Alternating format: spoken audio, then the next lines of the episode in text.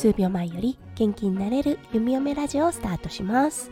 おはようこんにちは。こんばんは。ハロー弓嫁です。このラジオはオーストラリア在住19年の弓嫁が日々のハッピーや発見を声に乗せてお届けふわっとトークラジオです。今日は6月17日金曜日ですね。皆さんどんな金曜日の午後お過ごしでしょうか？はい弓嫁は今朝息子くんをデイケアの方に送ってきましたそして今日は用事があってシドニーのチャッツウッドという町に行ってきますはいこのチャッツウッドという町弓嫁にとってはとてもね思い入れのある町となっていますそう本当にはるか前弓嫁がまだ高校生だった頃初めてオーストラリアにホームステイ留学っていうのをしましたはいその時にお友達が住んでいたのはこのチャッツウッドという町だったんですねなのでこの町によく遊びに来ることがとっても多かったんです。はい。今は本当に近代都市チャッツウッドとはなっているのですが当時はね本当にローカルな田舎の一駅っていうような感じだったんですね。今のようにショッピングセンターが入っているようなこともないですし本当にねローカルショップっていう感じだったんですよね。弓嫁一つ覚えているのがクリスマスラッピングが欲しかったんですね。そうそして日本でいう100均みたいな場所があるんですよね。そう、1ドルではないのですが、そう、ディスカウントショップっていうのがあって、はい、そこでね、あの、英語がわからなかったんです。そこにはたくさんのラッピングペーパーが置いてあったのですが、そう、2 for 3 dollar みたいなことを書いてあったんですね。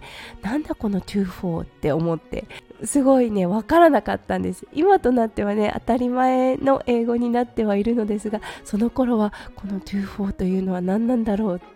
想像もできなかったんですね。2個で3ドルですよっていう意味合いだったんですがそう当時の弓嫁にはねなんだこれはわからないなそうそしてねラッピングペーパー1つを持っていくとおそらくもう1つ買うとこの値段よっていう風に言ってくれていたんですがそう全くそれも分からずうん？うん？ってただ首をかしげていたのを覚えています。そう結局ちょっと高めの値段でそのラッピングペーパーを買ってホストファミリーのところに戻ったのを今でも記憶しています。はいそんな思い入れのあるチャッツウッドの街。当時はね日本の方がとっても多く住んでいた街です。ジャパニーズタウンって呼ばれていたくらいだったんですね。今はもう移民の方たちがとっても多い街になってます。特に中国香港。そしてね韓国の方も多いなと思います。むしろ西洋の方の割合の方が全然少ないこの街。今日は用事があってこの町に行くのですがお昼はね大好きな行きつけのベトナミーズ4のお店に行ってきたいと思います。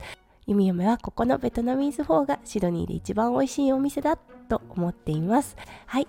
ということで今日はシドニーの街の紹介をさせていただきました。今日も最後まで聞いてくださって本当にありがとうございました。皆さんの一日がキラキラがいっぱいいっぱい詰まった素敵な素敵な一日になりますよう。そして明日からの週末どうか素敵な週末をお過ごしくださいませ。それではまた明日の配信でお会いしましょう。数秒前より元気になれる弓嫁ラジオ弓嫁でした。じゃあね。バイバーイ。